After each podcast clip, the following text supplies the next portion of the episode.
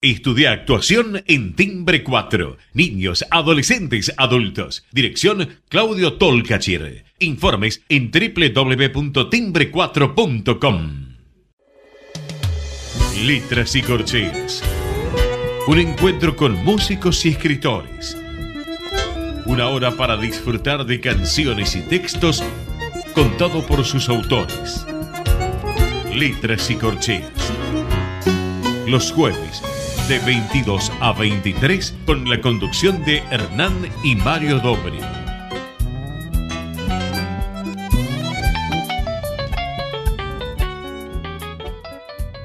Bienvenidos a una nueva emisión de Letras y Corcheas.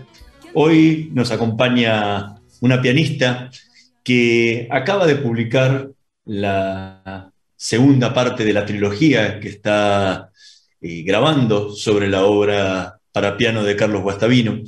En este caso, el nuevo álbum se llama Presencias. Mario, ¿qué nos puedes contar de nuestra invitada de hoy? Bueno, buenas noches. El arte instrumental de la ejecución musical de un artista pianista consiste primeramente en saber elegir las obras que se adapten a su sentir sonoro, a su ritmo cardíaco y a su técnica pianística. Como en el vuelo de los pájaros, cada especie vuela a su modo y parecer.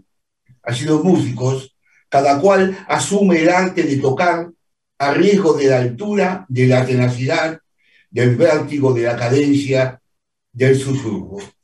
El difícil camino de ser alguien a través de su modo y de su impronta sonora solo se consigue con la perseverancia, el arrojo, la tenacidad y la chispa del genio. Hoy en esta noche de jueves, de Letras y Corcheas, nos visita una pianista joven y notable, que sabe llenar el espacio sonoro del ámbito musical con la virtud innata de una técnica depurada y el rigor sensitivo de su corazón de poeta. Buenas noches, Lidia Salzano. Es un placer contar contigo en nuestro programa. ¿Qué tal? Buenas noches. Qué hermoso lo que acabas de decir. Es precioso. Y qué difícil que encontrar eso que a uno le quede bien, que lata con tu propio corazón. Eh, muy hermoso. Gracias. La verdad que me pasa justamente con esta música, con la música de Bastavino, eso. He tenido la suerte de encontrar un repertorio con el cual me siento plena cuando puedo, cuando estoy tocando, siento que puedo realmente expresarme desde adentro con mi, em, con todas estas cosas que vos estabas recién diciendo, con, con, el, con el vuelo que yo puedo tener, ese, ese vuelo sé que lo, encuentro ahí, nos encontramos yo y la música. Eh, así que, bueno, tengo esa suerte. La, la primera pregunta con que arrancaría sería, Dada la amplia eh, obra pianística de Carlos Guastavino, era de extrañar de que entre los músicos argentinos, salvo el caso de un grupo que era el grupo Ginastera, que tocaron como seis o siete músicos mendocinos la obra de Guastavino, no, no hubiese alguien que encarara la obra completa de Guastavino, Creo que lo hizo solamente un inglés allá y hace tiempo, pero ningún argentino lo hizo.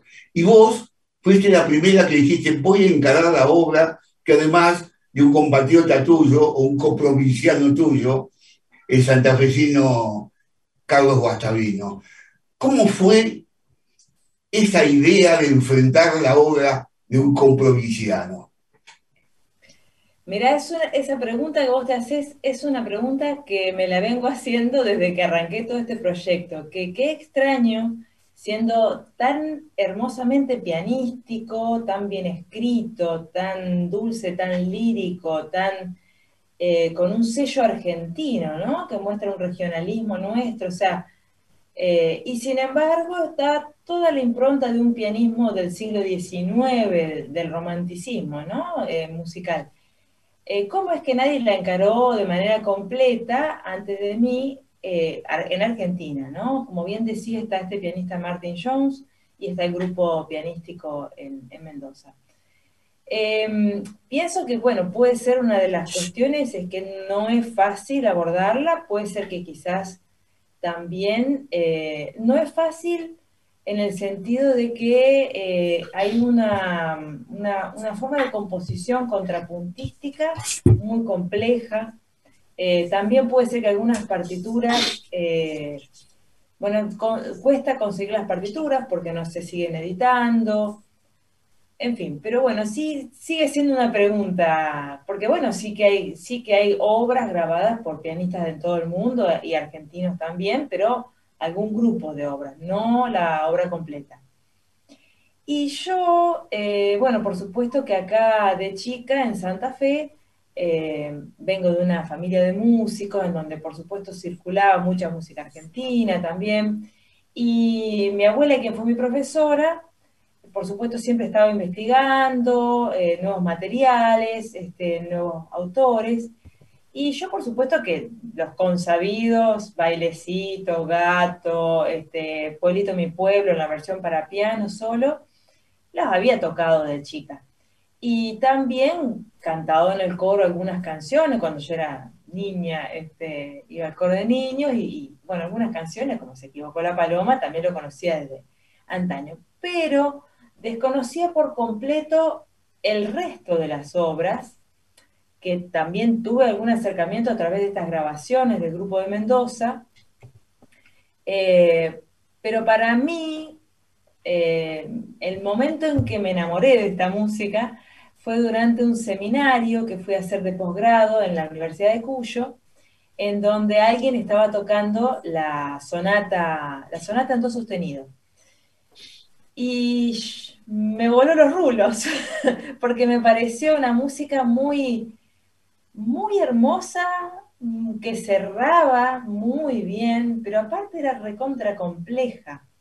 Eh, estaba, era una obra importante, una obra que realmente tenía que estar en los escenarios. Digo, ¿cómo no va a estar esta sonata, ¿no? En principio, ¿no? Que es una sonata bastante particular porque eh, es cíclica, es, es, una de las obras más grandes que compuso Guastavino, si bien él es, em, su mayor parte de obras tienen que ver con eh, tipo lead, ¿no? Una obra más chiquita, ABA, eh, no son tantas las obras que dedicó así a gran escala.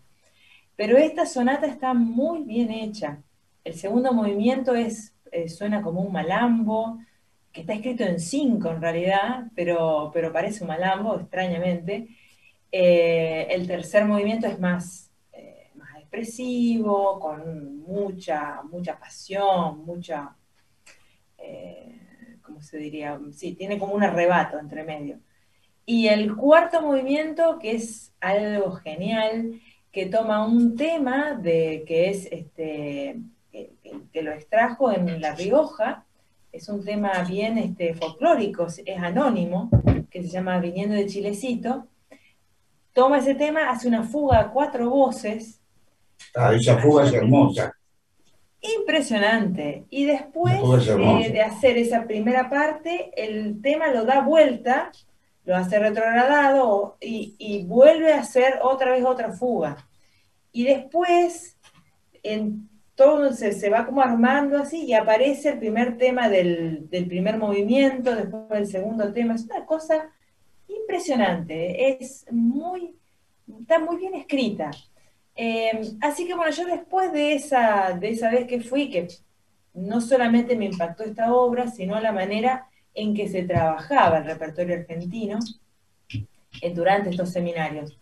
Eh, se los trabajaba como se trabaja una sonata de Beethoven.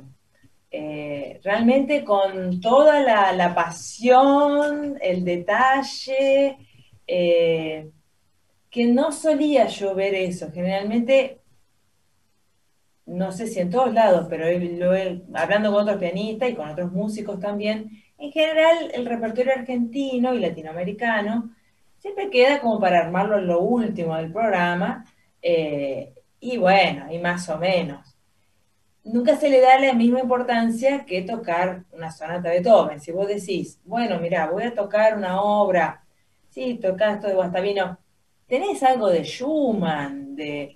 En verdad, está perfectamente a la altura. Este, lo que pasa es que nosotros no nos queremos, o bueno, no sé, no, no, uno no alcanza a valorar esto. Eh, así que me propuse eso, estudiar estas obras, eh, pero como si estuviera estudiando una, gran obra, o sea, una, estaba con los estudios trascendentales de Liz, y bueno, vamos con esto también. Eh, pero vamos a encararlo de la misma manera. Eh, así que, bueno, de a poquito me fui metiendo, me iban llegando las, partituras, las fui pidiendo, comprando, etc. Y, y, sale la primera convocatoria del Instituto Nacional de la Música, del INAMU.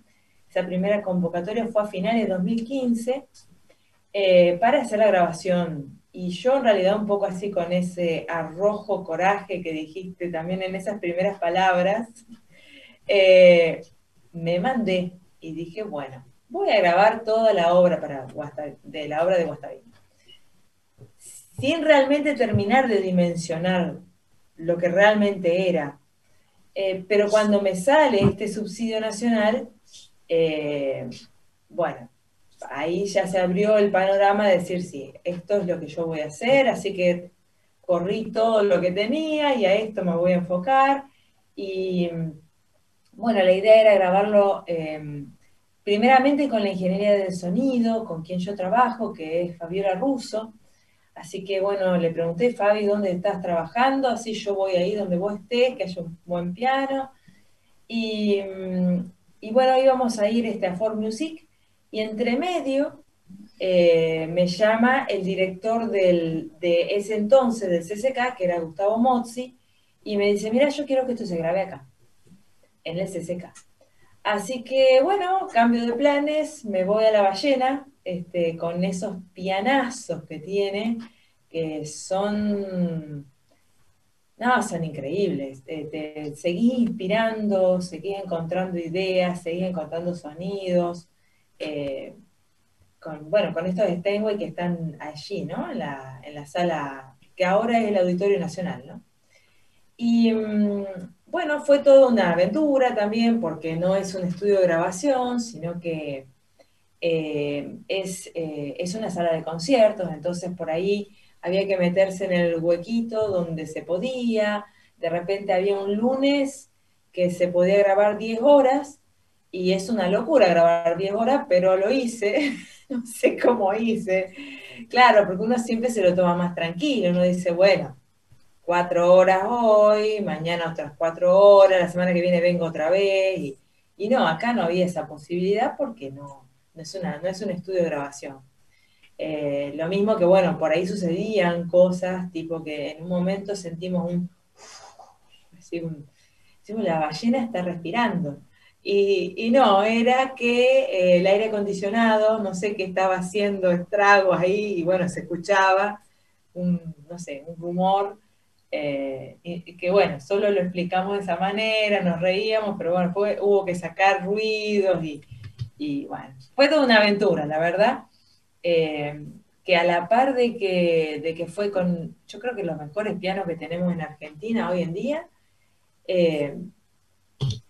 con toda una técnica increíble que hay adentro, con el tema de micrófonos, eh, aparte de cómo podemos ubicar los micrófonos, eh, también lo que es la acústica de la sala, que es maravillosa. Así que todo eso hace que sea una grabación magnífica, eh, única también, ¿no? pero bueno, tuvo sus, sus detalles. para mí, este, para mí fue todo el lío, pero, pero estoy muy contenta con, todo cómo fue saliendo y, el resultado final, ¿no? Lilia, para justamente ahora mostrarle al público en, música esto, esto que contaste de la grabación, ¿qué, ¿cuál de las, de, las piezas que, que incluís en el, en el disco podés compartirnos en el piano? Bueno, eh, traje para compartirles eh, ahora en vivo. Eh, no sé qué tal saldrá el sonido, no va a ser el sonido de la ballena, pero por ahí siempre esto está bueno de, tocar en vivo, ¿no? les traje una de las cantilenas, esta obra enorme y bastante conocida, calculo yo, el mismo Guastavino, era una obra que quería mucho, estas 10 cantilenas argentinas, él mismo las tocó muchísimo durante su vida y, hay una grabación también en YouTube de él dando vueltas, este, así que por ahí la, si la rastrean la encuentran. es un poco vieja en el sentido de que el, el, sistema de grabación por ahí no era lo ideal, pero es un interesante retrato, digamos, de el pianismo de, de Guastavino, ¿no? De él mismo tocando. Y bueno, de estas cantilenas hay dos que están dedicadas a unos árboles que casualmente eh, durante noviembre están florecidos acá en Santa Fe. Bueno, en realidad en, todo el país, ¿no? Pero eh, que son el jacaranda y el ceibo. Así que la que traje yo hoy es el ceibo. Me voy a acomodar. En la 5, ¿no? ¿Cómo? Es la cantilena 5, creo, ¿no? Es la número 4. A la 4. Voy a, voy a acomodar el micrófono. Así no. Así no satura.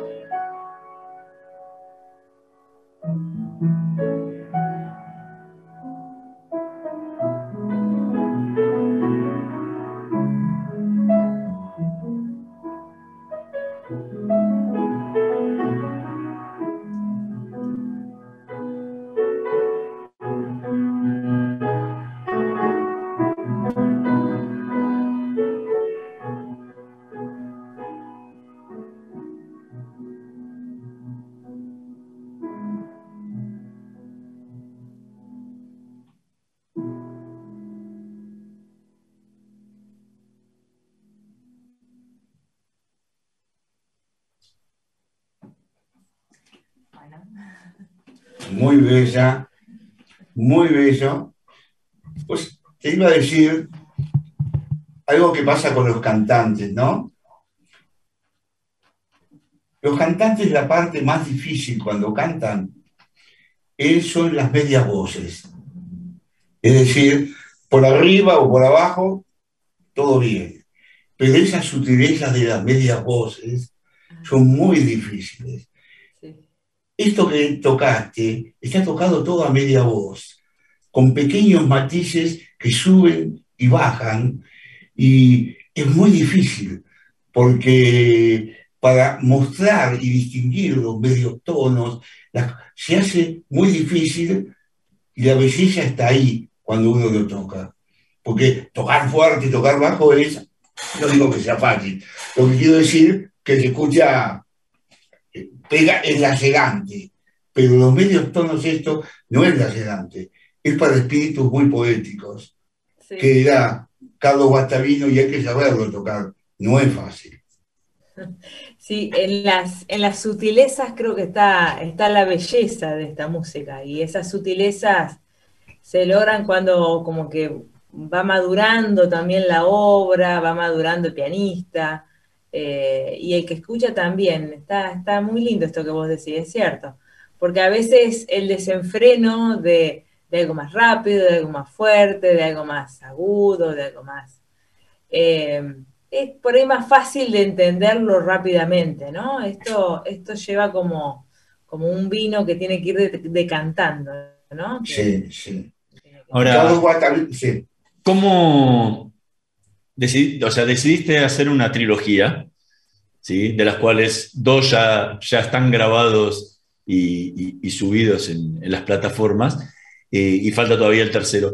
¿Cuál fue el criterio que tomaste para para dividirla, primero para dividir las tres y para decir cuál, cuál entra, cuál, cuál queda aquí de toda esta obra. Eh, sí, me acuerdo que Gustavo Mozzi me había preguntado y yo en ese momento no tenía ni idea, estaba grabando todo y dije, grabo todo y después veo cómo lo agrupo y pensé, digo, bueno, podría ser de manera...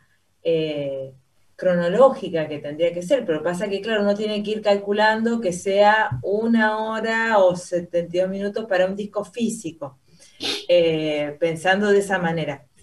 Pero luego, em, bueno, yo estoy en contacto con, gente que hace teatro y uno de ellos em, me ayudó, hablando con mi amigo que es Pablo Tibal, que, bueno, que es dramaturgo, es actor, es director de teatro aquí en Santa Fe, eh, hablando con él, llegamos a esta conclusión de eh, ciertos universos eh, de inspiración de Guastavino.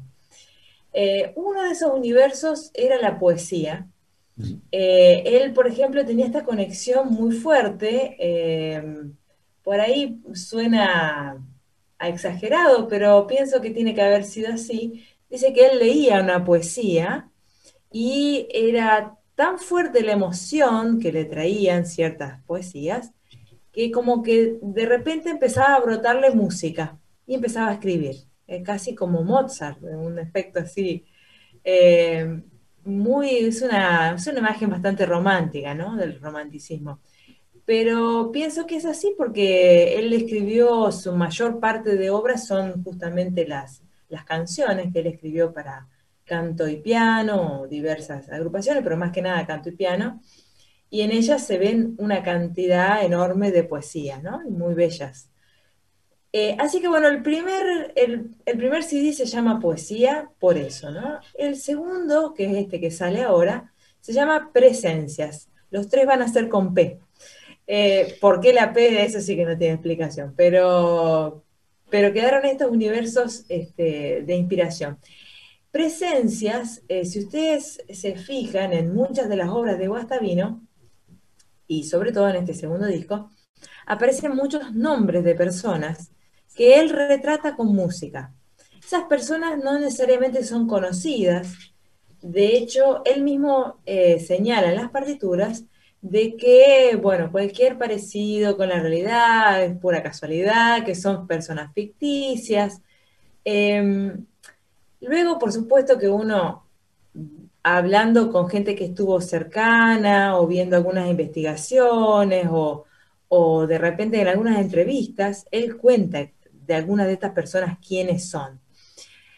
Pero me parece mucho más interesante que uno a través de los sonidos, una cosa tan abstracta como puede ser armar un conjunto de sonidos, eh, cada uno puede imaginarse quién es esa persona, cuántos años tiene, dónde vive, qué le está pasando, cómo es su carácter.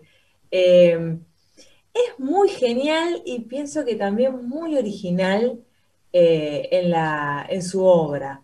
Eh, yo pensaba, ¿quién de los compositores puede tener algo así en lo que es, este, bueno, lo que es música académica llamada, ¿no? por ahí me sale algún Schumann que, trabaja con los personajes de la comedia del arte, pero son personajes conocidos, o sea, uno ya sabe cómo son. En cambio, estos no, de repente te pone Abelarda Olmos, eh, Lodubina, Horacio Lavalle, no sabemos quiénes son, y cada vez que los llevo en realidad a los conciertos también este, me gusta jugar con eso, con que cada uno se imagine eh, cómo pueden ser estas personas, pero cómo es para cada uno esa persona, es una es una reinterpretación de la interpretación que estoy haciendo yo. es una cosa muy loca. Pero bueno, es llamativo que hay muchos, si bien está el ciclo Las Presencias, eh, también aparecen eh, personas retratadas en mis amigos, aparecen en algunas cantilenas también. Em, así que bueno, esas obras están en, en este segundo disco. No son exclusivamente todas todas las obras, pues hay algunas que no, no, son presencias, pero mayormente. Y luego el tercero se va a llamar Paisajes, eh, porque claro, él también tenía esta conexión con la observación de la naturaleza, la añoranza de ciertos lugares donde él había estado. Em, a veces describe el río, a veces describe árboles, a veces describe, bueno, en fin, este, y a través de música también. Em, así que bueno, así salió finalmente de manera creativa el tema de los nombres de los discos, que en realidad todavía no están de manera física, eh, porque entre medio nos vino una pandemia y, bueno, este sí, eh, hubo que reinventarse mucho, se reinventaron el sello Yagrada Medra, donde yo este, eh, estoy sacando los discos, bueno, se se hizo digital durante el 2020 y entonces, bueno, el primer disco salió de manera digital a finales, en diciembre, sí, salió en diciembre. Y ahora, eh, un poco siguiendo, este, sale este año eh, presencias de manera digital. Mi idea es el año que viene, eh, junto con el tercer CD, va a salir la versión física, el formato físico. ya que quedan románticos. Estamos, estamos conversando con Lilia Salzano. Vamos a hacer una pequeña pausa. En un minutito más volvemos con más letras y corcheas. No se vayan.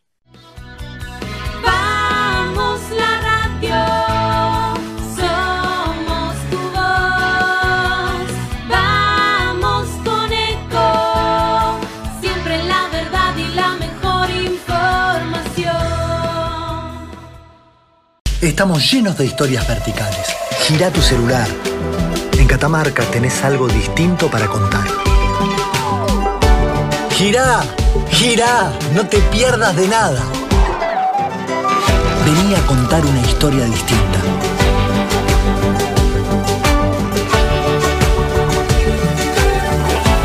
¿Querés descubrir algo distinto? Gira y vení a Catamarca. Cuidar es la herramienta digital del Ministerio de Salud. Descárgala en tu celular a través de tu App Store o Google Play y carga tus datos.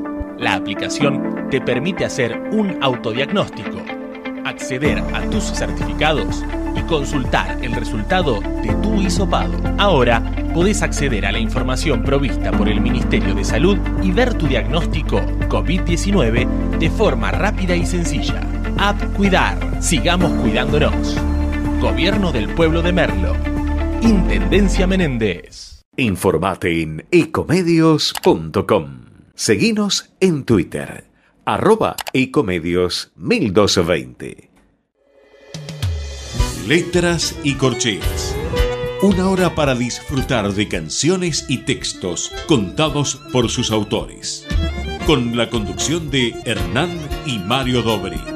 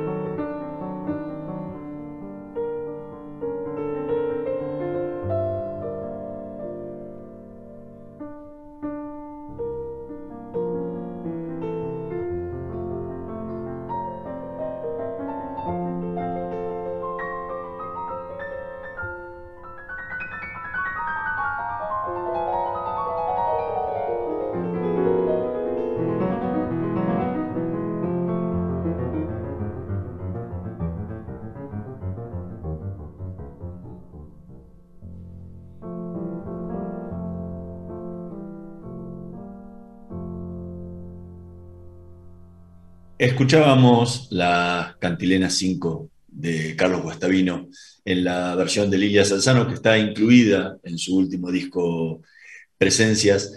Eh,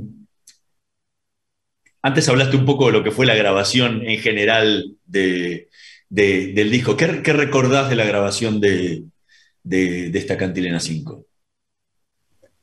Eh, mira, esta cantilena tiene algo muy especial. eh, bueno, tengo hasta anécdotas muy interesantes. En esto que te contaba de que, que les contaba, perdón, eh, de que me gusta jugar un poco con el público y que me cuenten qué escuchan. Eh, mm, llevé esta música, la he llevado a escenarios grandes, escenarios de afuera, y también me gusta escenarios más íntimos y lugares en donde quizás no llega tanto la música, la música para piano, y así es que llegué a un pueblito en Santa Fe que se llama Jambi Campbell. Eh, bueno, es un pueblo, no es pueblito, es pueblo.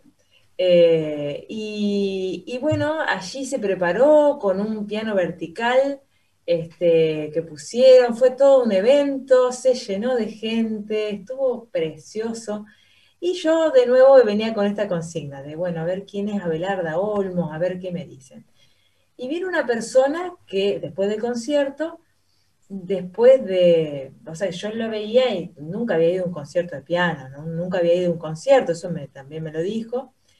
Y viene y me cuenta, me dice, mirá, no estaba bien Abelarda.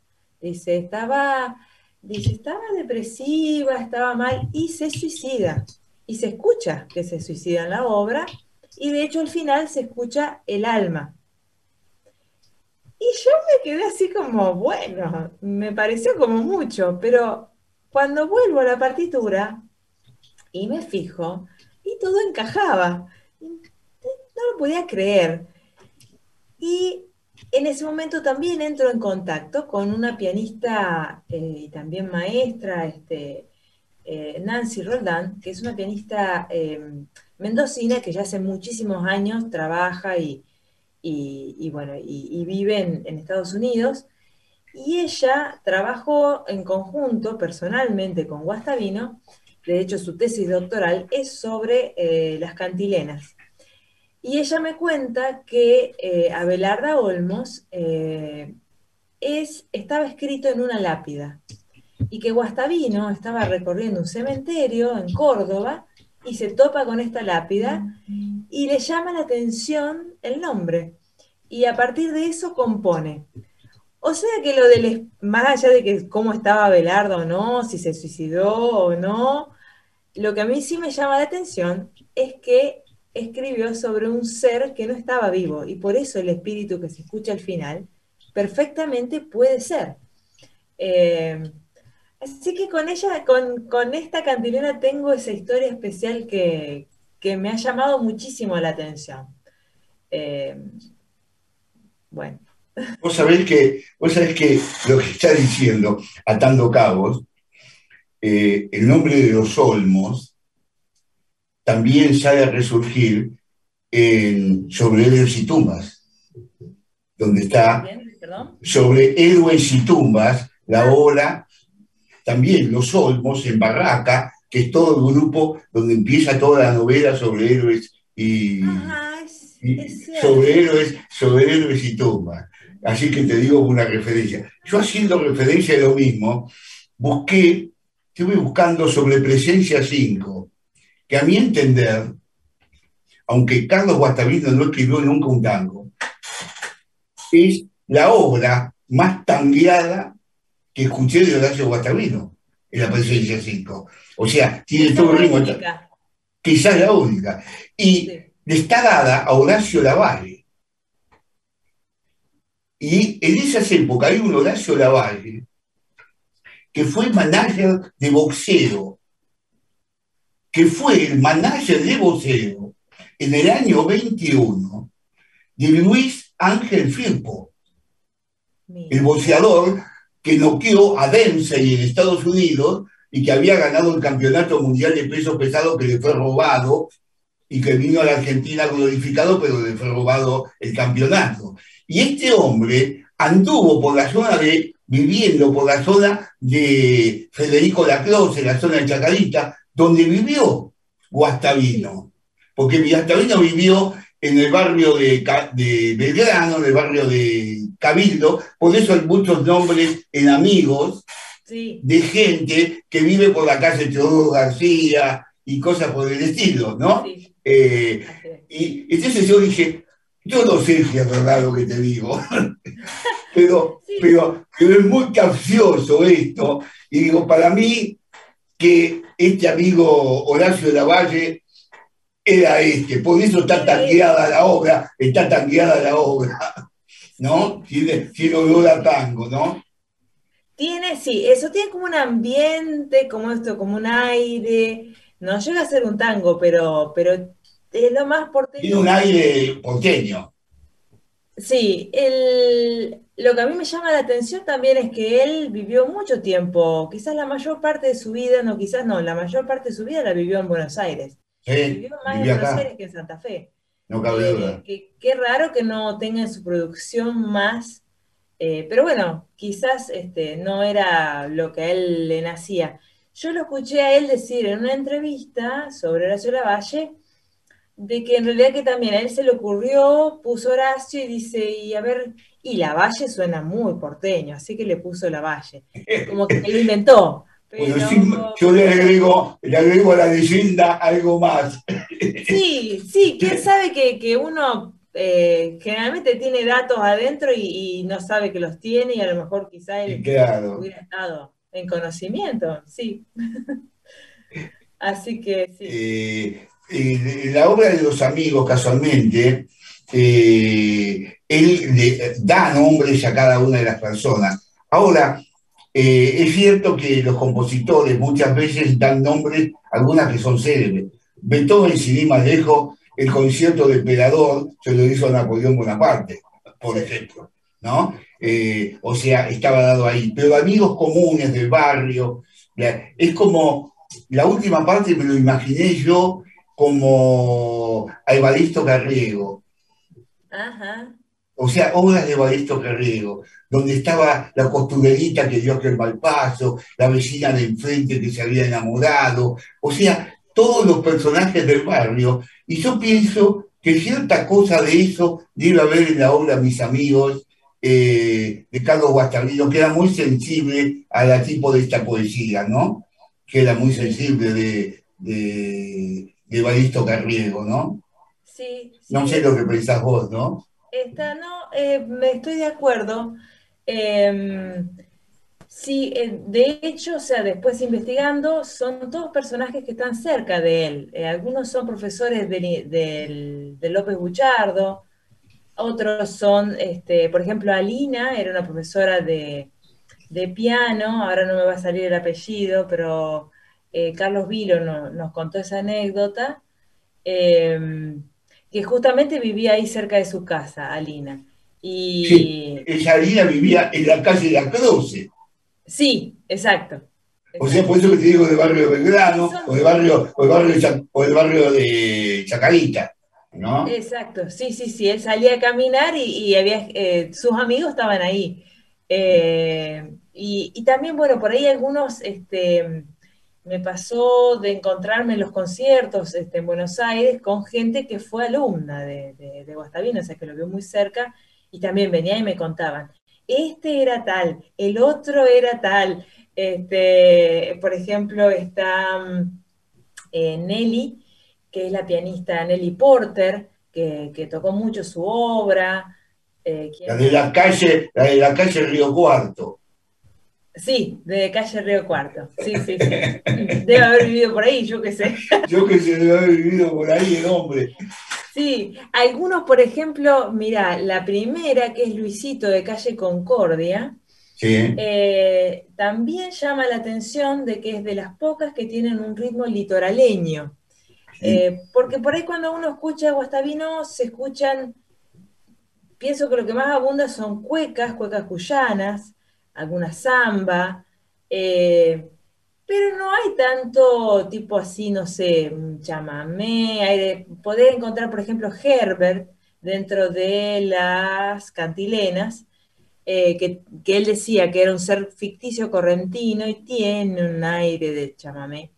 Y Luisito también, y me decían, alguien que había ido también a estos conciertos, me decía, ¿no será que Concordia hace alusión al lugar y porque es litoraleño y a lo mejor por eso suena eh, como algo, no sé, no sé si decirte chamamé, pero bueno, tiene las sextas típicas, este, y tiene el ritmo que va sonando, ¿no? Eh, parecido un chamamé. Este, sí, es muy interesante todo esto de que uno va descubriendo quiénes son esos personajes. Está Fermina, que es Fermina Casanova, que es este, eh, la compositora. Eh, ¿Quién más? Eh, después está Damián, que yo muchas cosas también fui eh, conociendo a partir de esta gran musicóloga que es Silvina Luz Mancilla, que, que ella investigó. En realidad su propósito era hacer el catálogo de las obras de Guastavino. Y mm, entonces trabajó en conjunto con él.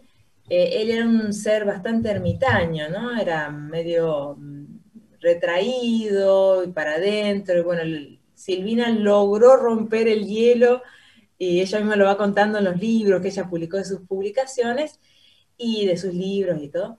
Eh, y bueno, en una de esas también ella va contando algunos datos eh, de estos personajes, eh, por ejemplo, Damián de Calle Malavia, eh, es el hijo de Alma García, la escritora, y que, claro, en la época en que Guastavino vivía, cerca, eh, no, al, no sé si es arriba o atrás de la editorial Lagos, eh, todas estas personas llegaban, gente del folclore, poetas, y él entraba en contacto. Eh, así que, bueno, se ve que ahí se inspiró en, en- en Damián. Y también, bueno, cuando uno ve las partituras, este ciclo, mis amigos, está pensado de manera didáctica, ¿no? Para dar clases. Aparecen eh, datos para la interpretación. Y, por ejemplo, en el caso de Damián dice seráfico. Eh, y yo por ahí tuve que entrar a buscar en el, en el diccionario, porque exactamente quiere decir seráfico. Y es de los serafines, que es contemplativo, que es que, que- que tiene mucha bondad, este, ese tipo de cosas, ¿no? Eh, bueno, ¿qué más? Eh, y te quería contar una cosa más que me sucedió eh, al, al margen de todo esto. Eh, me gusta hablar, ¿eh? No hay Se problema. nota. Eh, que apareció en esto que me quedé pensando en el catálogo, que, que justamente armó Silvina, que apareció una obra nueva entre medio. Yo estaba en 2020, estábamos trabajando justamente con, con este amigo que, que les conté, que es Pablo Tibalt, eh, dramaturgo, eh, actor, director de teatro, porque, bueno, uno de mis proyectos es eh, hacer hacer una presentación de Guastavino con otras artes incluidas. Ya he hecho algo con danza, yo por, por supuesto siempre al piano, yo no bailo, pero, pero me gusta eso de que el espectáculo incluya otras cuestiones eh, para también acercar a otro público esta música.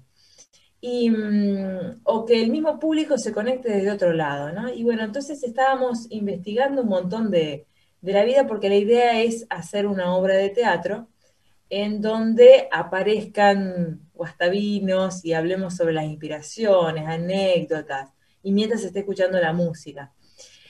Y en eso que estábamos investigando, estábamos viendo todas las poesías, me llega un anillado de obras este, de canto y piano, y entre ellos había una que yo nunca la había visto, y entro a investigar y, bueno, resulta ser que no estaba en el catálogo, no está en las anteriores, eh, estas integrales que estábamos hablando del grupo de Mendoza o de Martin Jones de Inglaterra.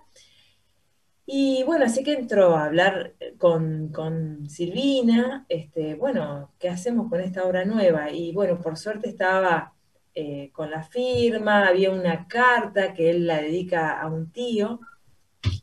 Y bueno, está dentro del periodo en el que él considera que las obras eran eh, potables, o sea, que, él reconocía que esas obras estaban bien hechas. Eh, y bueno, así apareció Preludio Canción, una obra que estaba inédita hasta ese momento, ahora ya está todo inscrita, todo legal, eh, y ya incluso está incluida en el catálogo. Y yo digo que me la mandó del más allá. No cabe duda. Así que no sé, es una idea mía. Pero bueno, este, es una obra muy interesante. Es una obra corta, no es muy larga, pero es interesante por el hecho de que muestra la manera en que él improvisaba el piano. Eh, hay algunas, eh, algunas grabaciones que aparecieron ahora en el canal de YouTube de eh, ay, esta pianista, Elsa Púpulo. Elsa Púpulo era muy amiga de Guastavino y Guastavino iba a la casa a tocar en los pianos. eh, por ahí le ayudaba con algunas interpretaciones. Y se lo escucha a Guastavino improvisando. Y estaba improvisando de la manera de Rachmaninoff. O sea, eh, con mucha pasión, con mucho, bueno, tiene unas manos enormes también, ¿no? Así que a la manera de, de este, esos acordes enormes. Y esta obra para mí eh, tiene ese carácter, eh, tiene esa escritura, ¿no? Es como una improvisación de él escrita. Esa, esa es mi impresión.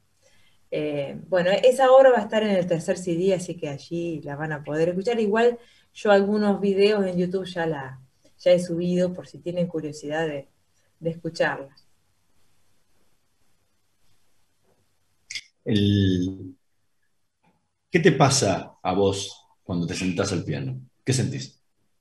Ah, eh, mirá, eh, bueno, son muchas cosas. Eh, cuando, por ejemplo, hay momentos en que no estuve tocando el piano por, no sé, un mes capaz porque tuve que hacer otras cosas, me fui de viaje. Y ya no me pasa, ya últimamente estoy todos los días en el piano, pero este, me vuelvo a sentar y me vuelvo a reconectar y es que me emociono, o sea, me puedo emocionar hasta las lágrimas, o sea, eh, siento una conexión muy fuerte, una necesidad muy fuerte de, de- tocar, de, sacar música. Eh, decía esto de que cuando estoy un periodo sin tocar es cuando más fuerte lo siento, ¿no? Es como decir, ah, parece que de nuevo encontré calma en mi vida o como que estoy en eje, no sé, es una, es una sensación muy fuerte. Eh, es también es, eh, pero son muchas sensaciones, también es la cosa esta de estar jugando, de estar armando cosas, de estar descubriendo, este, el tema de, encontrarme con una partitura nueva y ver qué hay ahí, me resulta un juego maravilloso, o sea, eh, eh, me produce mucha curiosidad. Y después ir investigando cómo, cómo le voy dando forma, cómo le voy dando vida, también eh, es algo que, que disfruto mucho y que, que hace que no, no me doy cuenta que, que, está, pas- que va pasando el tiempo y que estoy ahí. ¿Y qué, Eh, así que sí, un poco de todo eso. Por supuesto que también me enojo a veces con el piano y a veces hay momentos áridos en los que quiero que ya salgan las cosas y no salen. Bueno, eso también hay que, hay que admitirlo. Pero, pero bueno, este, en general es, eh, es eso, siempre voy en busca de, de ese, de, de esa cuestión que, que es como que lo siento acá, digamos, que me, que me llena, ¿no? Este, Lilia Salzano, muchísimas gracias por habernos acompañado esta noche en Letras y Corcheas. Fue realmente un placer y a la gente, a nuestros oyentes, le, le sugerimos que escuchen Presencias, ese, que es el nuevo disco que, que acaba de lanzar con la, la obra de Carlos Guastavino, del que hemos estado conversando en el programa, que ya está disponible en todas las plataformas para, para escucharlo. Muchísimas gracias en serio por haber estado con nosotros. bueno, muchísimas gracias a ustedes. Bueno, gracias, Lidia. La verdad que fue un placer conocerlos así cara a cara. eh, y voy a seguir, la verdad, escuchando tu obra, que es enorme, habría que haber hablado mucho más incluso. Pero bueno, el tiempo es así. No, sí, yo, y yo no paro, no paro de hablar, así que si tenía otra pregunta, perdón. Nos, queda- nos, quedan para, nos quedan para la próxima, para, No, para una próxima oportunidad, si ya, ya estás comprometida para estar, para estar con nosotros. Buenísimo, buenísimo. Bueno, muchas gracias por el espacio. Nosotros nos vamos a reencontrar la próxima semana en la operación técnica Javier Martínez y Gerardo Subirana. Nos vemos la próxima semana. Estudia actuación en Timbre 4. Niños, adolescentes, adultos. Dirección Claudio Tolcachir. Informes en www.timbre4.com.